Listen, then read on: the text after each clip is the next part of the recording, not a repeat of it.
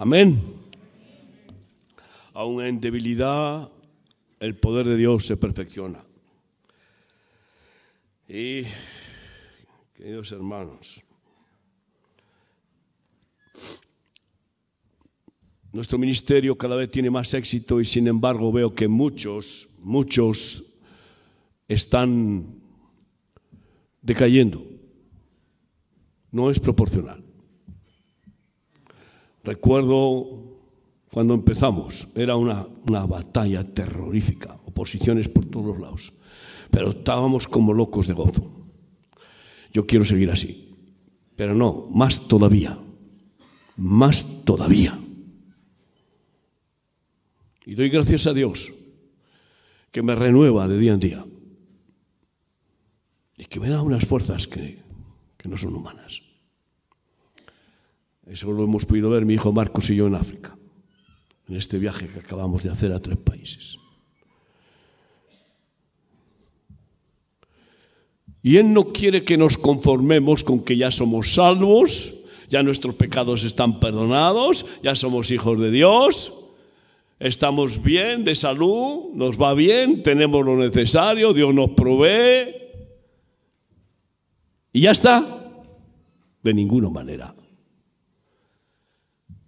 Hay de ti y de mí si nos conformamos. Ahí es donde empieza claramente el estancamiento y, por tanto, la caída hacia la tibieza y hacia, pues eso, la ruina espiritual.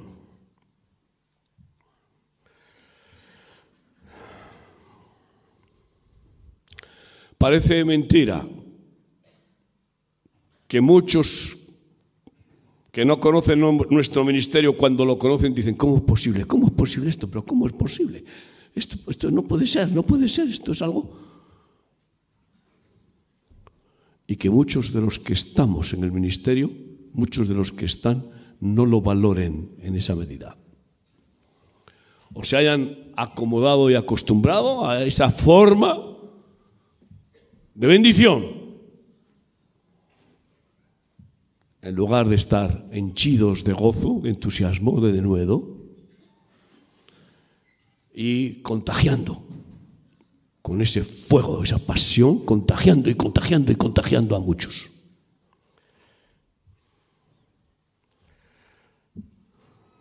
Muchos podríamos empezar a justificaros que yo estoy ya más viejo, ya estoy más viejo, que yo fíjate los años que tengo, claro, entonces como mal asunto alguna vez me ha salido y, el Señor me dice, pero tú, ¿tú qué pasa? ¿Tú quieres volver a la dimensión física? ¿Tú quieres volver al Cronos? Te he hecho vivir en mi Kairos, en mi tiempo glorioso. Te he sacado de las dimensiones terrenales para vivir en mi dimensión eterna, celestial, divina. Y vas ahora a volver a, la esa, a esa manera humana de considerar las cosas. Y me amonesta el Señor, ¿qué te crees? Y, es que, y veo algunos que también ya me van diciendo, ya es que me duele aquí, es que me duele allá, es que no sé qué. Pues oye, te duele, pero sigue. en, el, poder del Espíritu tú sigue. Y mientras corres se te van engrasando hasta los huesos. Evangelio de Juan capítulo 9, versículo 1 en adelante. Aleluya.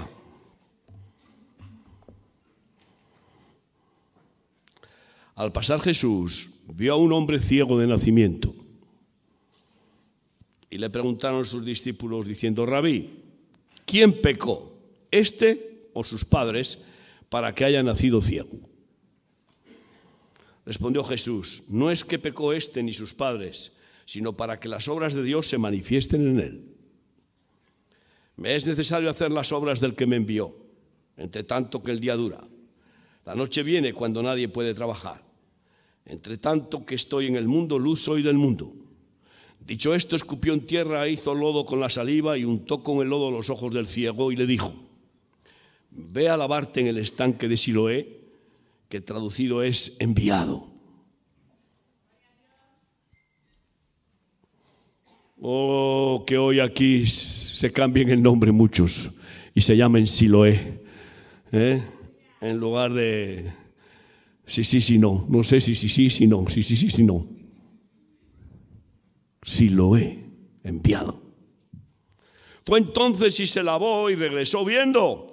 Entonces los vecinos y los que antes le habían visto que era ciego decían, ¿no es este el que se sentaba y mendigaba? Unos decían, Él es, y otros, a Él se parece. Él decía, yo soy. Y le dijeron, ¿cómo te fueron abiertos los ojos?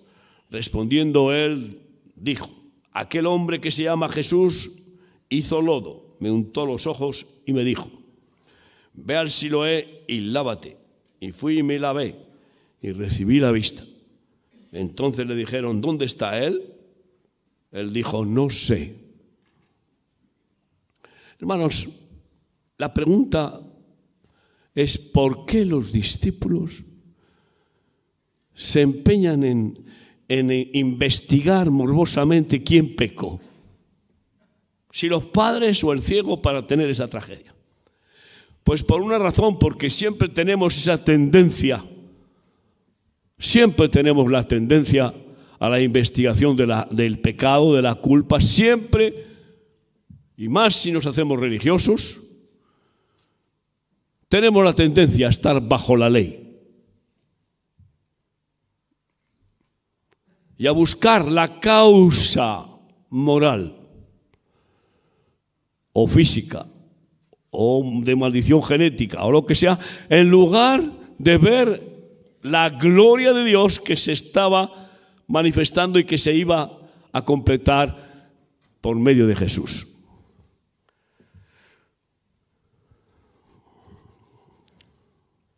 se centran en preguntar quién pecó. Y entonces dan protagonismo histórico al pecado. Y yo veo cuando alguien cae en desgracia, claro, ¿ves? Claro, mira, mira, mira, mira. Pecó y mira. Entonces estamos pendientes de las consecuencias de la ley, de la maldición, eh, pendientes de la risa del diablo cuando tumba a alguien, y especialmente si es un hijo de un siervo de Dios. Protagonismo histórico al pecado, lo cual honra al diablo y al mal, en lugar de comprender que todo fue hecho para manifestar las obras amorosas y poderosas de Dios. Hasta el diablo fue creado para glorificar a Dios. ¿O es que crees que no sabía Dios que Adán y Eva iban a pecar? Y esa es la pregunta que hacen muchos. Pues si lo sabía Dios, ¿por qué los creó? Para glorificarse. Para mostrar su naturaleza divina. Para formar su familia eterna.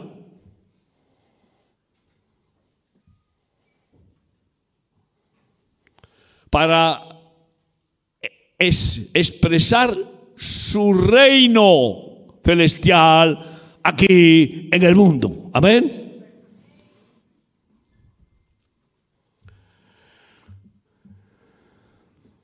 Y ese es el concepto que tenemos que cambiar. Porque si no le vamos a quitar relevancia a la gloria de Dios, a la gracia divina, para dársela al pecado a la ley, a la letra, a la religión, al diablo e incluso a las consecuencias, la paga del pecado, juicio y muerte. Mira, he tenido una revelación para mí. Hoy, en estos días, eh, he tenido dos revelaciones que me han marcado para esta nueva etapa de mi vida en la que espero tener un reactor muy especial del espíritu. Cuando espiritualizamos escasamente el tema de la ley o la gracia, entonces estamos limitando a Dios. Cuando realmente concebimos la gracia completa divina está por encima de toda ley. Para que alguien tenga el anhelo de hacer milagros, de que Dios haga milagros a través de él, tiene que tener encarnado ese concepto de comprender que la gracia de Dios te lleva a su dimensión y te saca de la dimensión incluso de la ley física, la ley temporal. Porque a ver, que le digan un oftalmólogo a ver si con hacer lodo en la tierra y poniéndoselo en los ojos, que los ciegos se sanan. Pues entonces fíjate tú, qué exitazo. Por eso, en, esa dimensión de esa fe, de cómo la gracia de Dios es completa, absoluta, para lo físico, psíquico y espiritual. Pues ¿Estás dispuesto a que si el Señor te dice que camines sobre las aguas, con toda sencillez lo haces? Y dime, ¿la ley de la gravedad dónde está? Jesús caminaba sobre las aguas. Si el Señor te toma y te traslada a kilómetros de distancia así, en un abrir y cerrar de ojos, ¿dónde está el avión supersónico. ¿Dónde está? La ley, no solo de la gravedad, sino de, de las tres dimensiones que sujetan este globo de velocidad espacio-tiempo. En ese espíritu de entender que la gracia supera cualquier ley,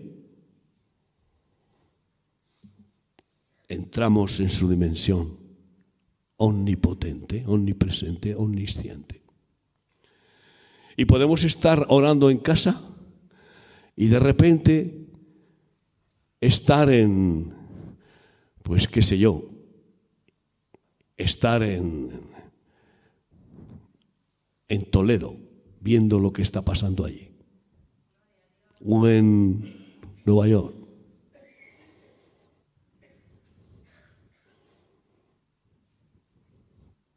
como si estuvieras allí. Y resulta que esa es una forma de participar de aquel que lo ve todo, en lugar de ser un ciego. Porque hay muchos que creen que, que, que ven. Y ven menos que un burro. Bueno, los burros ven muy bien.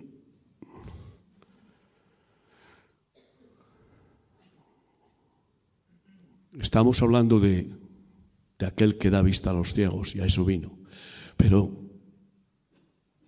quiere llevarnos a esa dimensión de ver el reino de Dios, ver su gloria, como Moisés le pidió, ver cómo es Él, conocerle más y más, con los ojos de la fe.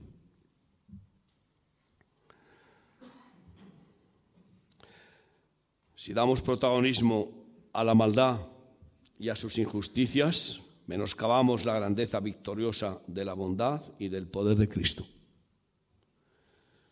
Dejemos de darle tanta importancia al pecado. Ya está vencido. Dejemos de de gastar tiempo y tiempo en, mirar y mirar quién pecó, quién, cómo fue esto, cómo fue aquello, y venga y venga, Radio Macuto funcionando y funcionando, y WhatsApp, WhatsApp, mira esta, mira lo que le pasó a este, mira no sé qué. Dejemos de perder el tiempo en mirar con los ojos de la ley para que vivamos con el colirio del Espíritu Santo. Hace poco alguien que que vino a remar al principio, hace 35 años. Al principio, principio. Estuvo no sé cuántas veces entrando y saliendo. Y no recibió al Señor. Y ahora, después de no sé cuántos años, lo he visto. Y tiene al Señor en su corazón.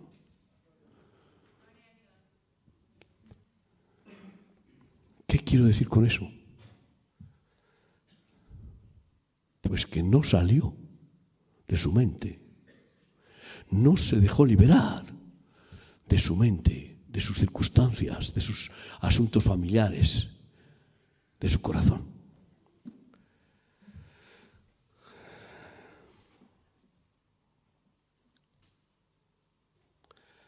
Sí, menguamos a Cristo y engrandecemos la obra del maligno y las miserias humanas, haciéndonos partícipes del cosmos humanista y diabólico, religioso, filosófico y literario, sentimental, intelectual, y entrando en el laberinto del maligno, el árbol del bien y del mal. He comprendido que el árbol del bien y del mal es como un laberinto, que cuando alguien entra ahí no encuentra la salida, no encuentra la salida. Se, se, se mete en un mare magnum de ideas que queda completamente dominado.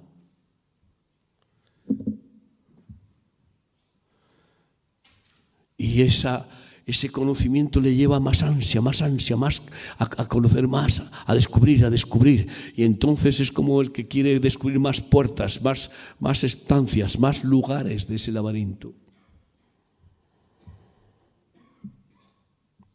Salgamos por completo esa manera de vivir, de pensar, de sentir. Porque ese es el plan de Dios. Él quiere magnificarse en nuestra vida. Él nos ha creado para ser su gloria, para glorificarse en nosotros.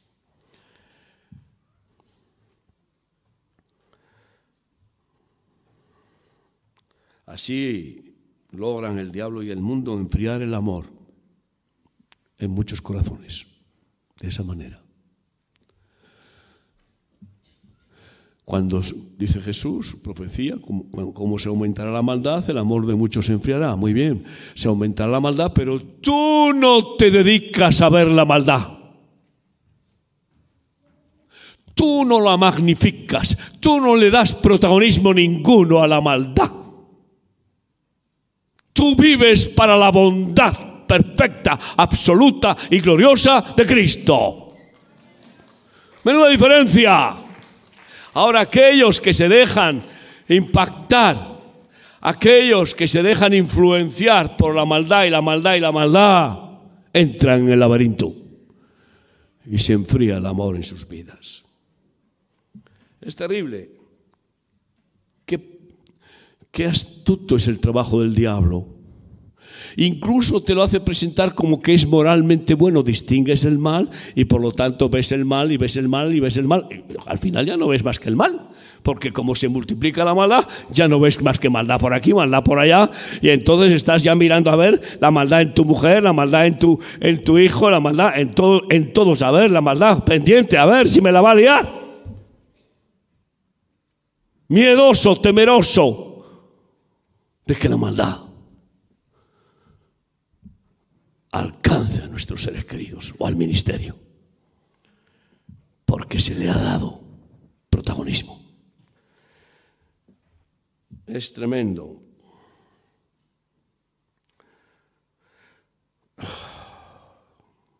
Y hay de nosotros si se enfría el amor. Hoy hemos de tomar la decisión rotunda de arrepentirnos de estos miserables temores y de estos miserables morbos que se pueden disfrazar de piedad, morbos religiosos, que en los cuales caemos para ver maldad y maldad y maldad, y que nos llevan a hacernos jueces y a rechazar a las personas. Y claro, pues ves tú, empezamos a hablar de Puigdemont y Puigdemonio y Puigdemonio, y entonces, ¿qué, qué significa? Pero esa persona necesita que oremos por él. ¿Qué te parece?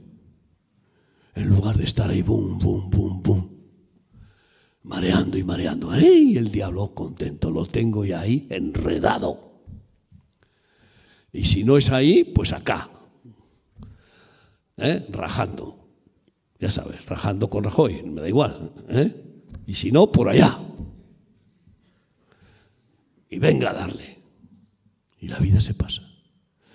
Y no te das cuenta de que te va minando ese protagonismo del reino del mal.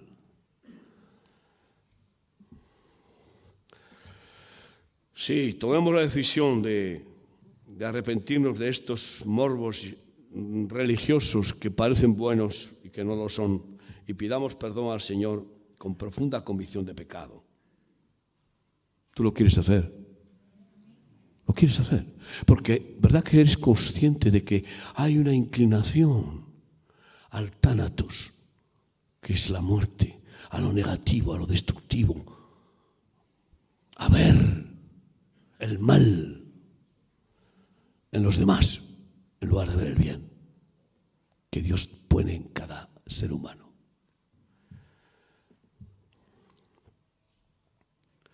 Hagámoslo y así cambiemos por la divina gracia esta tendencia y así entremos en la vida espiritual de magnificar al Señor, engrandecerle, participar de su omnipotencia, su omnipresencia, su omnisciencia. si le damos esa gloria, le honramos y no gastamos nuestras energías, nuestra alma, nuestro tiempo en marear con, con las maldades, entonces el Señor te va haciendo participar de su omnisciencia y te hace revelaciones. Te hace participar de su omnipotencia y te usa para hacer cosas sobrenaturales que nadie puede hacer si no es Él el que las hace a través de sus hijos. Aleluya. En esa actitud vamos a darle gloria. Gloria tras gloria. Gloria tras gloria por sus obras sobrenaturales en nosotros, por su naturaleza, por sus frutos, sus frutos inefables, su gozo, su paz, por su amor perfecto. Gloria tras gloria, sin tregua al enemigo.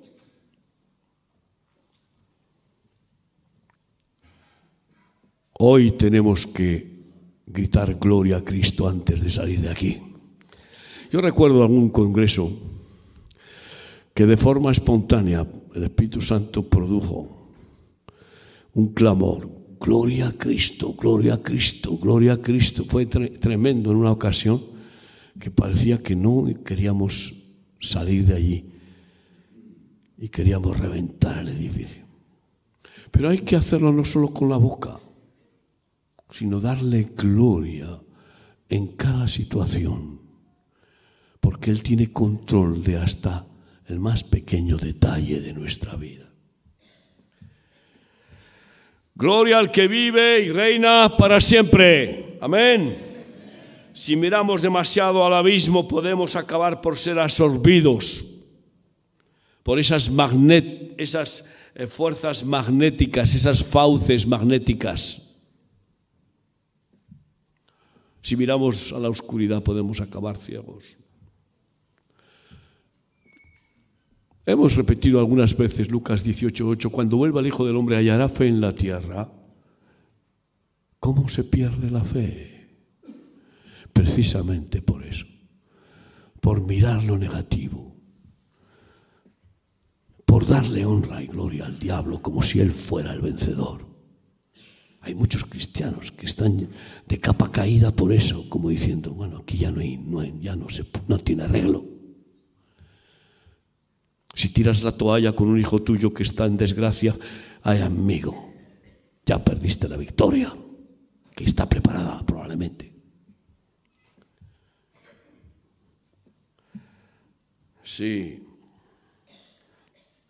Los fieles que perseveren creciendo en la fe y el amor de Cristo participarán cada día de la gloria de Dios y se gozarán inmensamente con la gloria postrera, que es mayor que la primera.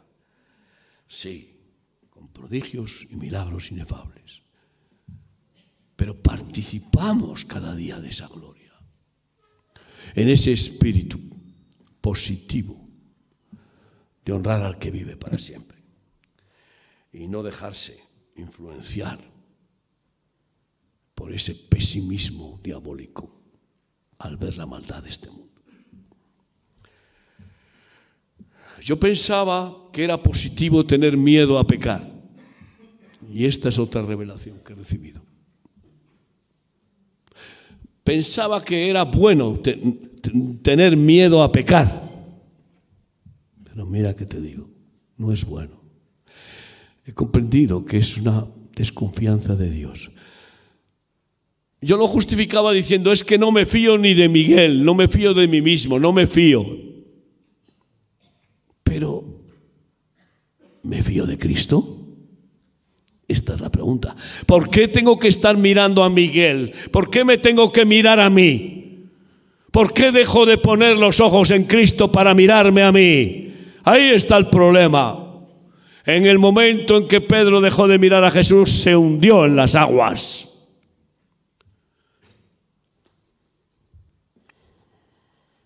No es positivo tener miedo a pecar. Es desconfianza en Dios. Claro que no confío en Miguel. Maldito el hombre que confía en el hombre, pero cuidado. Pero no me voy a centrar en eso. Eso no tiene ni la más mínima importancia. Si confío en Cristo, ya está. Bienaventurado el que confía en Él. Mira, Romanos 6, 14. Romanos 6, 14.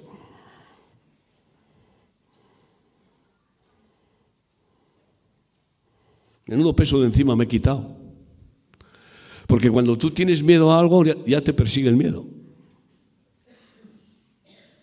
Ya estás condicionado. No hay que tener ni miedo de Dios. Temor de Dios es respeto a Dios, no miedo. Porque el pecado no se enseñoreará de vosotros, pues no estáis bajo la ley, sino bajo la gracia. Aquí está el cambio de dimensión. Cuando tenemos miedo de que el pecado se vuelva a enseñorear de nosotros, estamos cayendo de la gracia hacia la ley que culpa, que condena, que mata. Y en esa tendencia, pues el peligro está clarísimo. Podemos andar pendientes nosotros como anda pendiente el que quiere cumplir la ley. Anda pendiente de no fallar. Y si andas pendiente de no fallar, no puedes andar pendiente del Señor. ¿Te das cuenta? Pero si tú te consagras a, glorificar al Señor y a buscarle y a confiar en Él, Él está pendiente de ti y Él te protege de ti mismo y te dice bien claramente, el pecado no se enseñoreará de ti. Míralo. Pues no estás bajo la ley, sino bajo la gracia. Todos estábamos bajo el peso de la ley, ninguno se libraba, destituidos de la gloria de Dios. Pero viene Jesús y nos saca de la maldición de la ley, llevándola sobre Él, y nos pasa a la dimensión de la gracia. Y en esa dimensión descansas en su paz. Si no, no hay descanso. Venid a mí todos los que estéis trabajados y cargados, yo os haré descansar, yo os llevaré a vivir en mi gracia, gratuitamente, bebiendo de mi agua de la vida todos los días. Así que mira por dónde, después de 37 años, se me ha caído un fundamento, un fundamento que parecía moral sí que vamos a ver astucias diabólicas y perversas decisiones de los poderes maléficos del mundo. Sí, los vamos a ver cada vez más. Pero ya están vencidos. ¿O no? ¿Hay algún poder que no esté vencido por Cristo? Por lo tanto, es sencillo. ¿Has visto qué rápido se resuelve el asunto? Por la fe, que forma parte de la gracia divina. Libraremos batallas contra la ley de género y venceremos, porque ya están vencidas. Ya está vencido ese demonio. Y sin embargo empezaron a entrar los temores y preocupaciones. Pues no, Señor, eso es lo que quiere el diablo. Venceremos, porque ya está la victoria asegurada por Cristo. Sí. Satanás intentará que funcione el consejo que dio Balaán al rey Barak para destruir al pueblo de Israel. Le dio el consejo de introduce mujeres babilónicas en Israel para que se casen con los judíos y los perviertan. Qué contento estoy de ver las parejas que el Señor está queriendo formar entre nosotros, entre nuestros jóvenes, jóvenes limpios.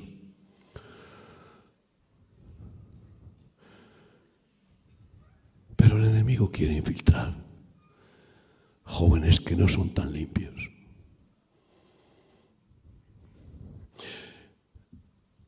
¿Y sabes por qué? Porque ahí fuera, en el mundo, no hay hermosura. Ni esas modelos espampanantes tienen hermosura, no, no, no.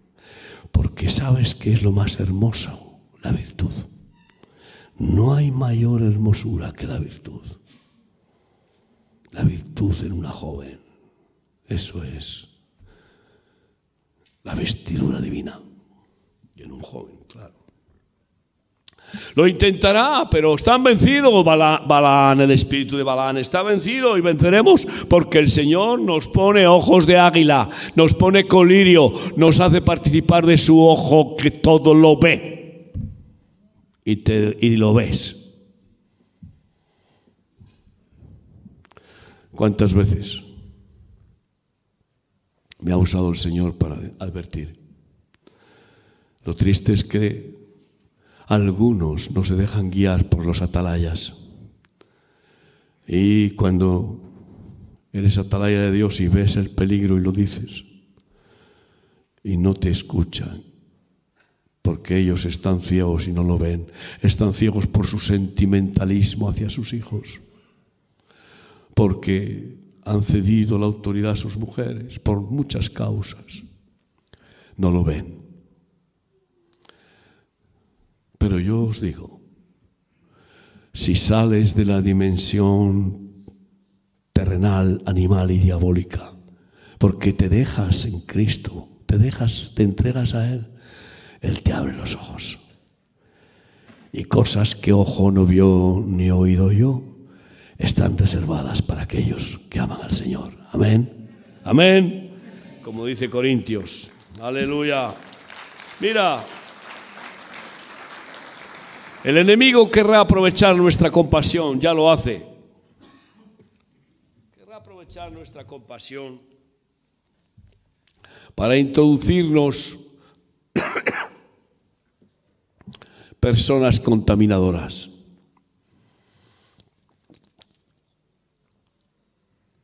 simpatizantes. Ya lo hizo con el pueblo de Israel. Paganos, idólatras, simpatizaron y entraron con el pueblo para emigrar. Y fíjate tú después cómo esos contaminaron con los ídolos. Sí, ya estamos viendo algún caso. Y yo por eso estoy atento de personas que tocan nuestro corazón y como nuestras puertas están abiertas, pues si, dicen que quieren entrar, entren. Pero sabes que he visto que en esta dimensión de la gracia no necesitas enojarte, airarte y ver el mal que quieren introducir, sino simplemente manifestar la gloria de Dios. Y tienen dos opciones, o o salen corriendo, o salen corriendo, se quebrantan, se arrepienten y pasan a formar parte de la familia de Dios. No tienen otra opción. Cuando el veterinario vino a Mendiola y vio que una vaca tuberculosa había sido sanada porque oré por ella, no lo podía creer. Dice, ¿dónde estoy? Y entonces los chicos dijeron, no, no, vino y dijo, tenéis que matarla, si no llama a la Guardia Civil, no, no, háganle la prueba. Y el veterinario le hizo la prueba y salió negativo. Y se quedó asustado y volvió a hacerle una segunda prueba y salió negativo. Salió corriendo como vamos, como si le hubieran metido pánico. Aleluya. Así que no hay, no hay opción. Si estás en la dimensión de la gracia de Dios, de la unción del santo, o huyen de ti o se quebrantan y son transformados. No tienen otra opción. Aleluya. Así que quiero que entendamos que muchos vendrán y nos ofrecerán negocios lucrativos. Ya está sucediendo. Al ver esta bendición empresarial que Dios nos ha dado, pues vendrán muchos. Pero no hay que temer. Porque si estamos en los negocios de nuestro Padre, Él es el presidente absoluto de su economía. Y Él nos da el chispazo de la visión Nos van a querer asustar con normativas, impuestos y, leyes y normas, pero no tenemos que tener ningún miedo. El miedo es un estado de debilidad que cuando alguien entra en ese estado, pues cualquier enemigo le puede vencer fácilmente. Cuidado con el miedo. Y este mundo camina a que todo el mundo esté en pánico. Lo más terrible es que muchos cristianos ya viven con pánico. Sí, dice un proverbio chino, un perro no ladra por valiente, ladra porque tiene miedo. No te fíes de los que no ladran. Porque esos te meten un bocado y no te enteras, hasta que no te lo han metido. ¿Sabes por qué hay tanta agresividad? Es lo que quiero decir. Va creciendo la agresividad. Ves en el volante la gente va como loca, con una agresividad, con una violencia. Crece la violencia, la agresividad, porque tienen miedo. Por eso.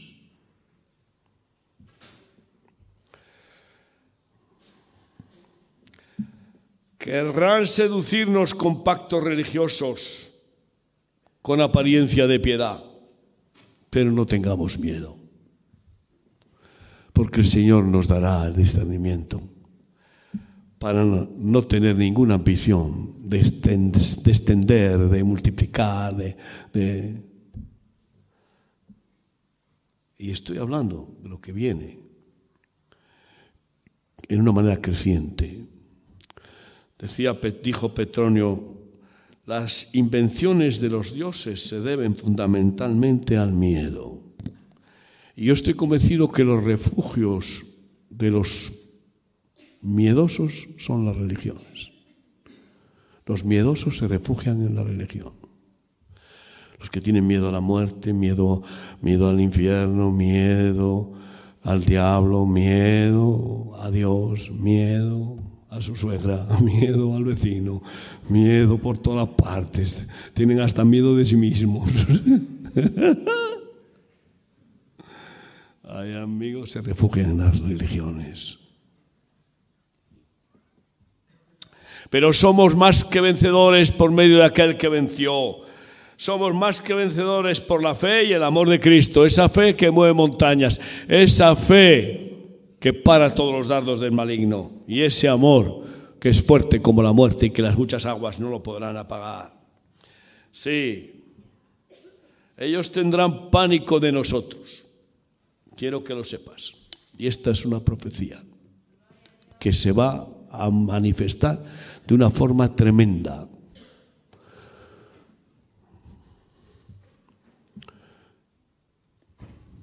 Ya hay personas que nos tienen miedo, nos tienen miedo. Y no es para menos, y no es para menos, porque si tú vives en esa dimensión de la gracia y Dios te da autoridad para superar incluso las leyes naturales, imagínate tú el poder que se te adjudica. No es para menos. Yo oré para que quitara Dios a dos políticos y uno duró 15 días y el otro una semana. No es para menos. Créeme. Pero no yo, es el Señor. Y mira lo que dice Deuteronomio 20, del 1 al 4.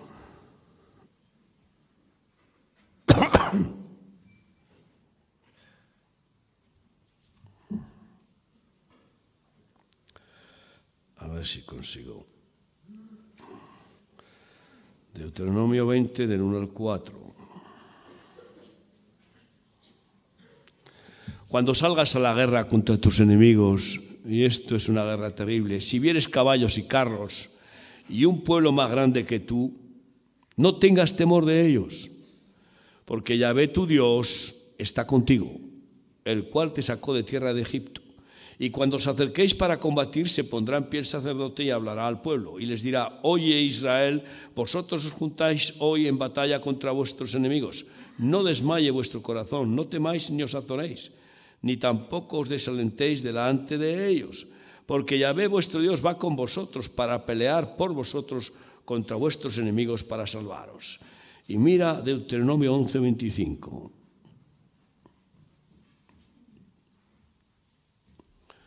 Nadie se sostendrá delante de vosotros. Miedo y temor de vosotros pondrá Yahvé vuestro Dios sobre toda la tierra que pisaréis, como Él os ha dicho. ¿Tú te imaginas qué les pasó a todos los miles de cristianos que se habían convertido con las dos predicaciones de Pedro? Primero tres mil y luego cinco mil cuando Pedro le pregunta a Ananías, ¿vendiste la propiedad por tanto? Y él mintió y dijo, sí, la vendí por tanto. ¿Cómo hay mentira en tu corazón? Has mentido, has mentido al Espíritu Santo. Podías haberte guardado todo y no haber, tenías obligación. ¿Conocéis el pasaje de Hechos 5? Los que están aquí te sacarán por tus pies y cayó muerto. Vino su mujer y lo mismo. Y lo mismo. Y cayó muerta. ¿Qué dice el texto después? Que la iglesia tuvo tremendo temor de Dios. Si tú no asumes que Dios está contigo y por lo tanto que tú vas con Dios, Dios contigo, que es Dios el que se manifiesta a través de ti. Este es el problema. El problema es que son pocos los que salen para vivir en esa dimensión. Pues a quién ven? Ven a Dios. No que tú seas Dios, pero ven a Dios detrás de ti. Ven a Dios obrando y saben que con Dios nadie puede vencer contra Dios. Sí, en definitiva, no quiero vivir de recuerdos gloriosos. No quiero contar y contar los milagros tantos que ha hecho Dios en mi vida y en el ministerio. No, no, no, quiero mirar hacia adelante. Y quiero ver más y más la gloria de Dios y ver que esos milagros se multiplican y se multiplican, porque sé que aún hay mucho por delante que Dios no ha rematado conmigo y contigo. Amén. Vivir de rentas, no, de ninguna manera. Y hay mucho pendiente y glorioso que Dios tiene preparado para ti y para mí. Con un poco de fe, ¿qué tenemos, qué podemos hacer? ¿Cómo? Y con mucha fe, imagínate. Imagínate. Porque dice que la fe crece. Dice que el plan de Dios es que crezcamos en la fe hasta llegar a la medida de fe de Cristo. ¿Qué medida es esa? Total, fe total. Sin dudar ni un pelo del Padre. Nunca dudo, nunca. Así que si con un poco movemos montañas, imagínate tú, con mucha fe. Y yo creo que viene un tiempo en el que, si estamos en esta actitud para vivir en, ese, en esa gracia de Dios, vamos a ver cómo la, la fe aumenta en cada uno de nosotros. Y te vas a asombrar de lo que Dios te dice que hagas. Dios te dice que hagas cosas sobrenaturales que rompen las leyes de este mundo. Claro que sí. Sí, que ores por un endemoniado y el endemoniado es liberado. Y no hay ley que lo, que lo haga en este mundo. No hay ningún, ningún eh, medicamento. O que ores por un enfermo y que sea sanado inmediatamente de, de su enfermedad, aunque sea una enfermedad terminal. O que camines sobre las aguas o que le hables a la roca y salga agua de la roca. Yo espero ver eso. Si Dios me da la gracia de estar en el desierto, yo espero ver el maná y espero ver agua saliendo de la roca, porque le hablamos y el agua sale. Aleluya. Pero es que leemos la Biblia como si fuera un cuento histórico de hadas. No, son milagros continuos y continuos todos los días que Dios hacía en medio de su pueblo. Sí, aleluya. Queridos hermanos,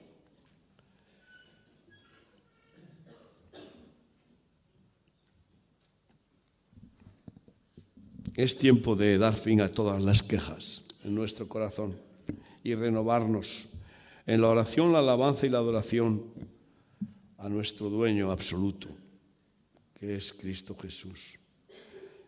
Que hagamos proclamaciones proféticas desde esa dimensión de la gracia, porque son nuestras.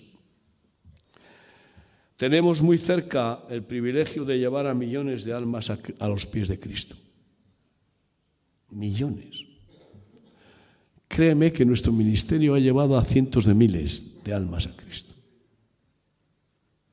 aunque no estén en nuestros rediles, como se suele decir en términos religiosos, no importa. No importa. Estuvimos en Ghana y hay un chico que se había rehabilitado de las drogas desde de, niño de la calle, 17 años en, en remar. Allí vino a una conferencia que dimos sobre, bueno,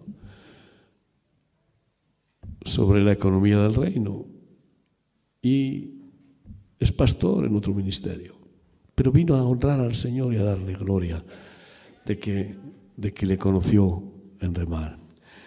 ¿Cuántos hay por ahí? No pensemos cuando llevamos a un alma a los pies de Cristo que es nuestra propiedad. Volvemos otra vez a la dimensión de la ley, de la norma, de lo material, del dominio, de lo humano y diabólico. No pensemos que ese alma es de Cristo y que vaya donde el Espíritu la lleve. Claro que muchos no van donde el Espíritu les lleva, eso está claro. Pero en lugar de ser negativos, eh, busquemos lo positivo de que van a volver. Y tengo claro que miles de personas que nacieron en nuestro ministerio, muchos miles, van a volver a servir al Señor con nosotros. Tenemos algún caso, pero son primicias, son primicias. Sí. Y claro, si, si hay más mensajeros del Evangelio, más sembradores de la semilla, pues más cosecha, sin duda. Y eso es lo que, lo que hace falta. Ya somos embajadores de Cristo para muchos políticos y vamos a llevar a muchos diputados, senadores, embajadores, cónsules, alcaldes, concejales a los pies de Cristo. Lo profetizo con toda certeza, porque he visto la primicia. Estuve en Italia y un senador del, Senado romano, bueno, quiere que lo bautice en el Jordán y era católico. Entonces, pero ya, me pasó en Bolivia con otro. Digo, ¿esto qué es? Me recuerda el, que fue embajador de Guatemala en Israel, me recuerda que cuando me invitaba a predicar en su embajada, porque él es evangélico, dice, mira, tú no, no te lo dije, igual no lo sabes. En la predicación que, en una de las predicaciones que diste, se convirtió un embajador y en otra un cónsul. Y me dijo quién era, los dos. Ay, amigo, esto es lo que viene para nuestro ministerio por lo menos tengo conciencia de que Dios va a llevarnos a esa dimensión.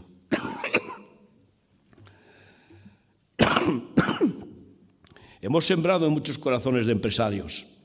Los que hacen relaciones públicas conmigo para ver a, empresarios que algunos tienen mucho dinero, todos saben que yo no voy a, ahí a hablar del negocio, no, no.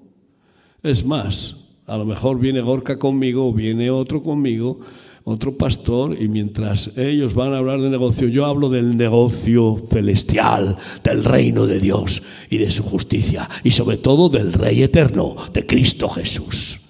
Y he sembrado y sembrado a miles de empresarios. Y mira, hemos sembrado con lágrimas, pero vamos a cosechar las gavillas con regocijo. Y miles de empresarios van a aceptar a Cristo en nuestro ministerio y van a financiar proyectos gloriosos.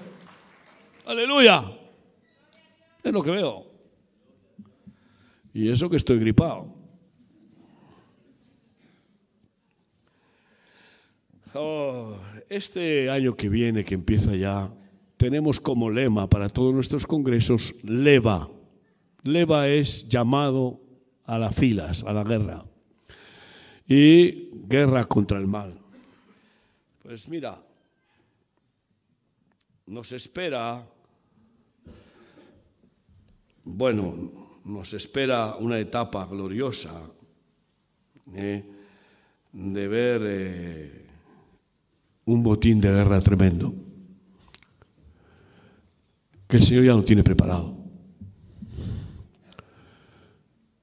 Porque el mundo ve que nuestras manos son limpias y las instituciones y los empresarios quieren manos limpias para poner en, en esas manos los recursos que quieren compartir. Porque el Señor lo tiene ya preparado por eso vamos a recibir donaciones, subvenciones millonarias.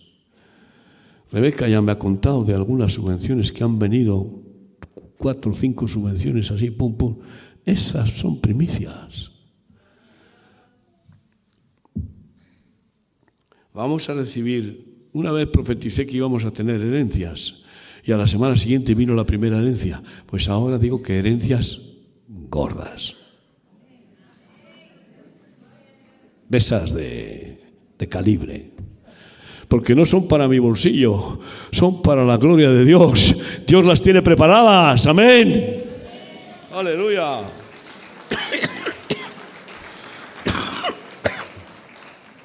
Vamos a recibir premios, donaciones y negocios muy rentables para poder ir cancelando toda la deuda que vamos a ir cancelando. Javi, Gorka. Sí, vamos a ir cancelando deuda. ¿Por qué? Primero vamos a recibir grandes donaciones porque tenemos que ir por todo el mundo y aún nos quedan muchos países. Y segundo, porque tenemos que preparar refugio para miles, cientos de miles en el Negev y en Moab. Y si la primera etapa de nuestro ministerio pusimos a Mendiola el nombre de Obededón, que significa Dios bendijo, y nos sigue bendiciendo hasta ahora, porque el arca, la presencia de Dios, la gloria de Dios sigue con nosotros, pues créeme que esa gloria postrera será mucho mayor que la primera. Queridos hermanos, quiero ya terminar, sí. No quiero fastidiaros la cena. Sí. Pero voy a leer un, par de versículos más. He visto un ejército de misioneros. El Señor conoce mi corazón, que estoy todos los días pidiendo obreros, obreros, obreros, que ya no sé qué decirle. Tú me lo has dicho que lo haga, no lo hago porque, porque ya por, pesado, no, lo hago porque tú lo mandas. Orad al Padre para que envíe obreros a la mies. Jesús. Y sé que ese clamor no vuelve vacío. Y he visto un ejército de misioneros, verdaderos discípulos, desfilando por todo el mundo en nuestro ministerio, para ir abriendo a gran velocidad por los países que ya Dios tiene preparados para que vayamos, nos están esperando multitudes de personas necesitadas. Y, ¿sabes? Especialmente lo que he visto, he visto un ejército de jóvenes. Aquí hay muchos.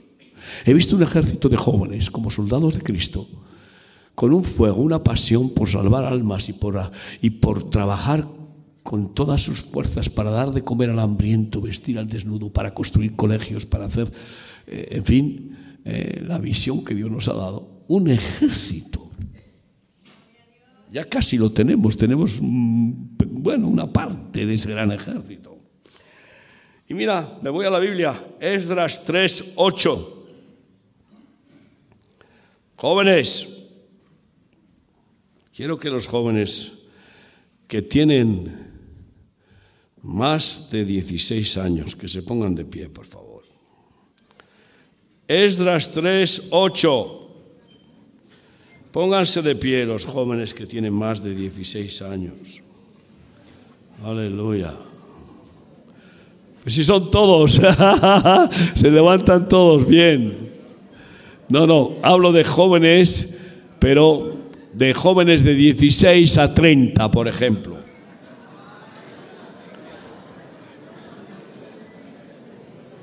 Esdras 3:8. Claro que los demás somos jóvenes. De 16 a 30. Bueno, siéntense los que, no, los que tienen menos de 20 años. Quédense de pie los que tienen 20 años para arriba. Les voy a explicar. En el año segundo de su venida a la casa de Dios en Jerusalén, quédense de pie. En el mes segundo comenzaron Zorobabel, hijo de Salatiel, Yeshua, hijo de Josadac, y los otros sus hermanos, los sacerdotes y los levitas, y todos los que habían venido de la cautividad a Jerusalén. Y pusieron a los levitas de 20 años arriba. ¿Para qué? Para que activasen la obra de la casa de Yahvé. Ahora yo me pregunto, para que tú con 20 años seas un constructor de del templo de Dios, de vidas humanas.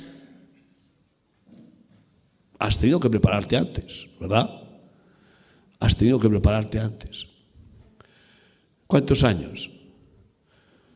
Para que a los 20 ya seas un constructor, ¿cuántos años? Mínimo tres años. Mejor cuatro. Por eso desde los 16 años mis nietos y otros hijos de pastores están consagrándose al Señor para ser constructores de vidas humanas. Y mira, segunda de Crónicas 25.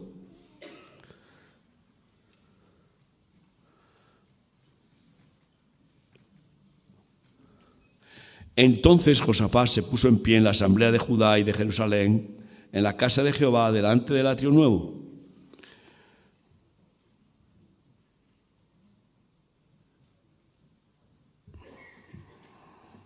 Vamos a ver si es segunda de crónicas o primera de crónicas.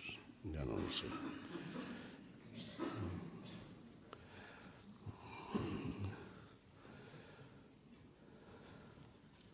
Bueno, aquí habla en el texto que no lo encuentro, habla de que van a la guerra, ¿a quién mandan a la guerra? A los que tienen de 20 años para arriba. No lo encuentro. Pero si el año que viene tenemos el lema guerra contra el mal y leva Sabes que en Israel que cuando hay una guerra llaman a agarrar las armas a los que tienen más de 16 años. Aquí en ese texto son llamados a la guerra a los que tienen más de 50, más de 20 años. El 50% de la población mundial tiene menos de 21 años. Ese es el futuro que Dios está preparando. Millones de jóvenes hay un ministerio que se llama JCUN, Juventud con una misión, porque son jóvenes. Son jóvenes los que están dispuestos a ir a los sitios más difíciles para dar su vida. Estamos eh, acercándonos mucho y ellos a nosotros para trabajar juntos. Y por todas partes donde voy, veo como los jóvenes están teniendo más atención a la palabra que muchos mayores. Como si muchos mayores en nuestro ministerio se resignaran a, ir al culto, a hacer alguna cosita por el Señor. No deberías, porque no hay edad. Si te preocupa la edad, es que estás en la ley, la ley física del tiempo, del cronos mundano. Pero si estás en la dimensión de la gracia, no hay edad.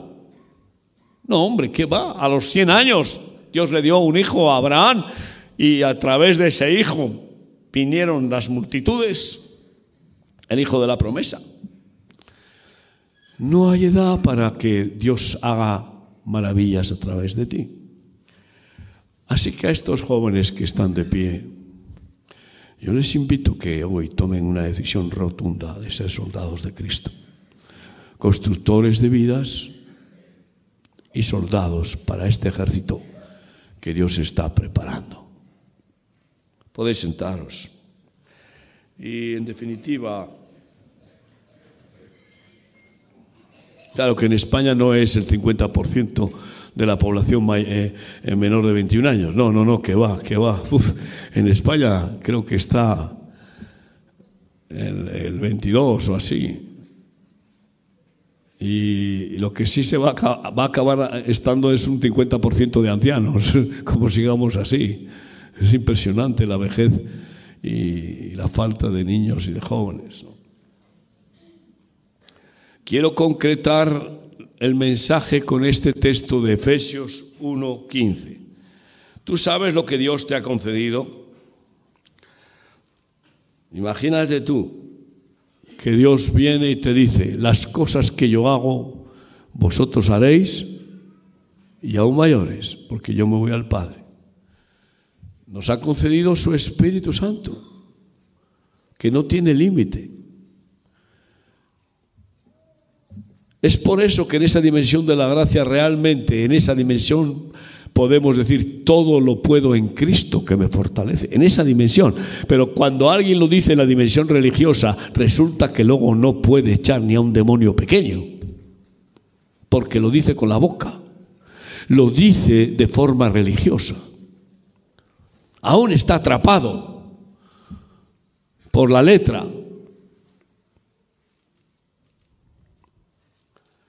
Efesios 1:15 Yo espero que este año tengas el valor de obrar por fe y de que cuando veas un enfermo te lances a por él, vamos. ¿Tú te imaginas que, que, pasas al lado de, de, un río o de un, eh, bueno, un estanque o un lago y que hay alguien ahogándose? Lo normal es que si tienes esa compasión te lances a por él. Pues hay millones y millones que están ahogándose y que se van, van eh, camino del infierno. Y hay millones y millones que sufren enfermedad, dolor y que están esperando. Dios está esperando que vayas a glorificarle, a glorificarle.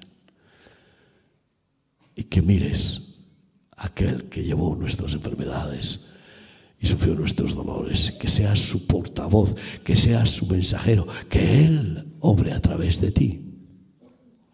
No te conformes, amigo. Efesios 1, 15.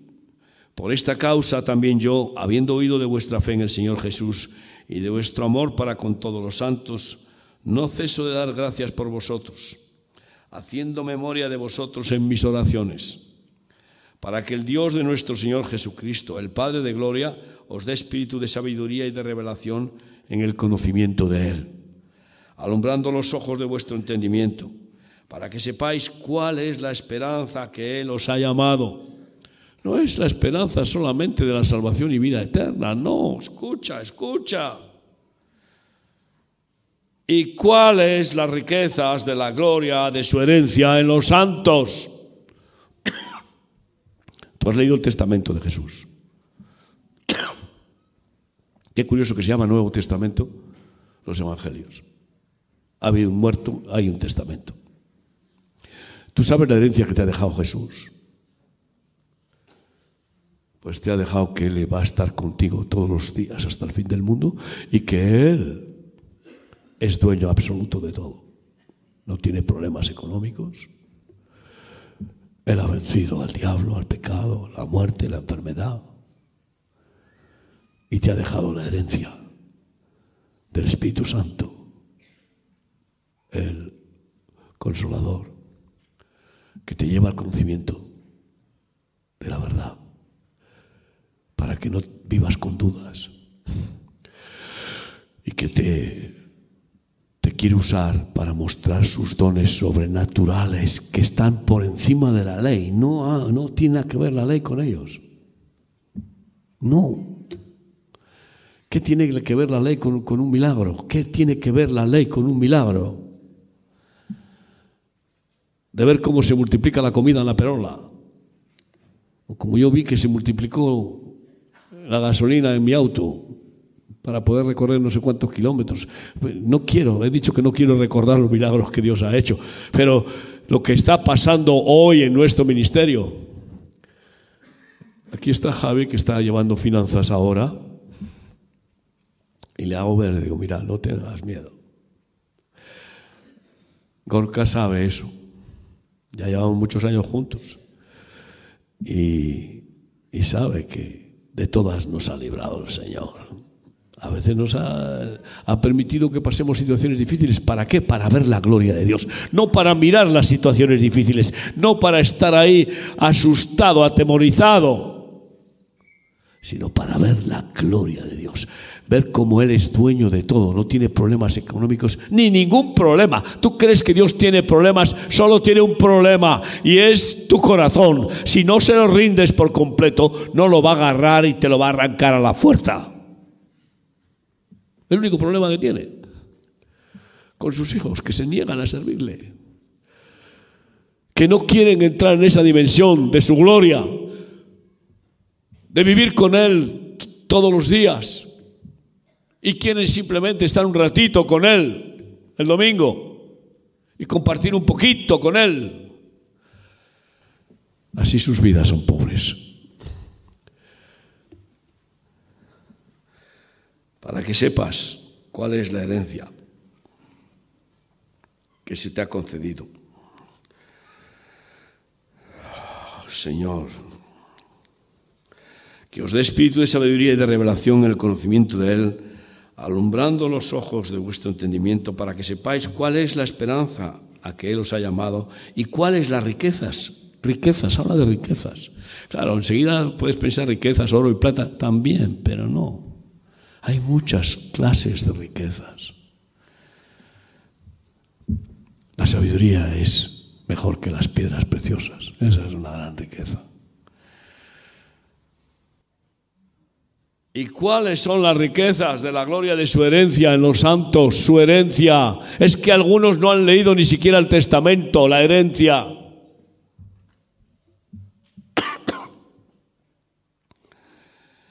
¿Y cuál la supereminente grandeza de su poder? Para con nosotros, los que creemos. ¿Cuál es la dimensión, fíjate tú, de super, supereminente grandeza del poder de Dios para con nosotros? A ver, ¿hasta dónde llega el poder de Dios? Para los que creemos, según la operación del poder de su fuerza. Mira, rompe la ley de una vez. Porque ya Jesucristo la venció, la cumplió para que tú y yo vivamos libres de toda ley. No para pecar, para abusar de esa libertad y pecar, no, no, no, no. Para poder participar de la gloria de Dios. Cierra tus ojos donde estás. Cierra tus ojos donde estás. Ah, yo quisiera pedir al grupo Misión Rebeca o grupo de Alabanza que pase aquí adelante.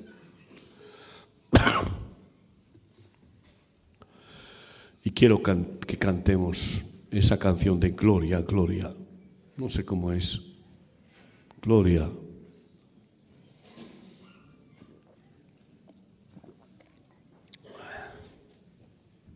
Pero ahí donde estás, quieres pedir perdón al Señor porque pues le estorbamos. ¿Quieres pedir al Señor perdón porque te fijas, nos fijamos demasiado en lo negativo, lo tenebroso, lo pecaminoso?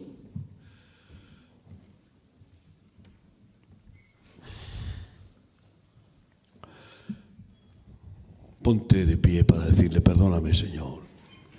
Perdóname Señor porque tú quieres sacarme de la dimensión humana terrenal, animal, diabólica, sacarme de la dimensión de la ley para llevarme a vivir contigo en tu gracia todos los días y hacerme participar de tu divina gracia que es completa, que incluye tus frutos, tus dones, tus riquezas, tu naturaleza, todo lo que eres y tienes como buen padre quieres hacernos participar de todo eso que forma parte de tu gloria. Perdónanos, Señor, dilo. Perdóname, Jesús. Perdóname por cuanto te he estorbado, cuánto te limito y te freno para que no me enseñes a volar Perdóname, Señor, porque me aferro al nido religioso, al nido familiar, al nido racional, sentimental. Y tú quieres llevarme en tu viento, como los nacidos de nuevo, volando como palomas.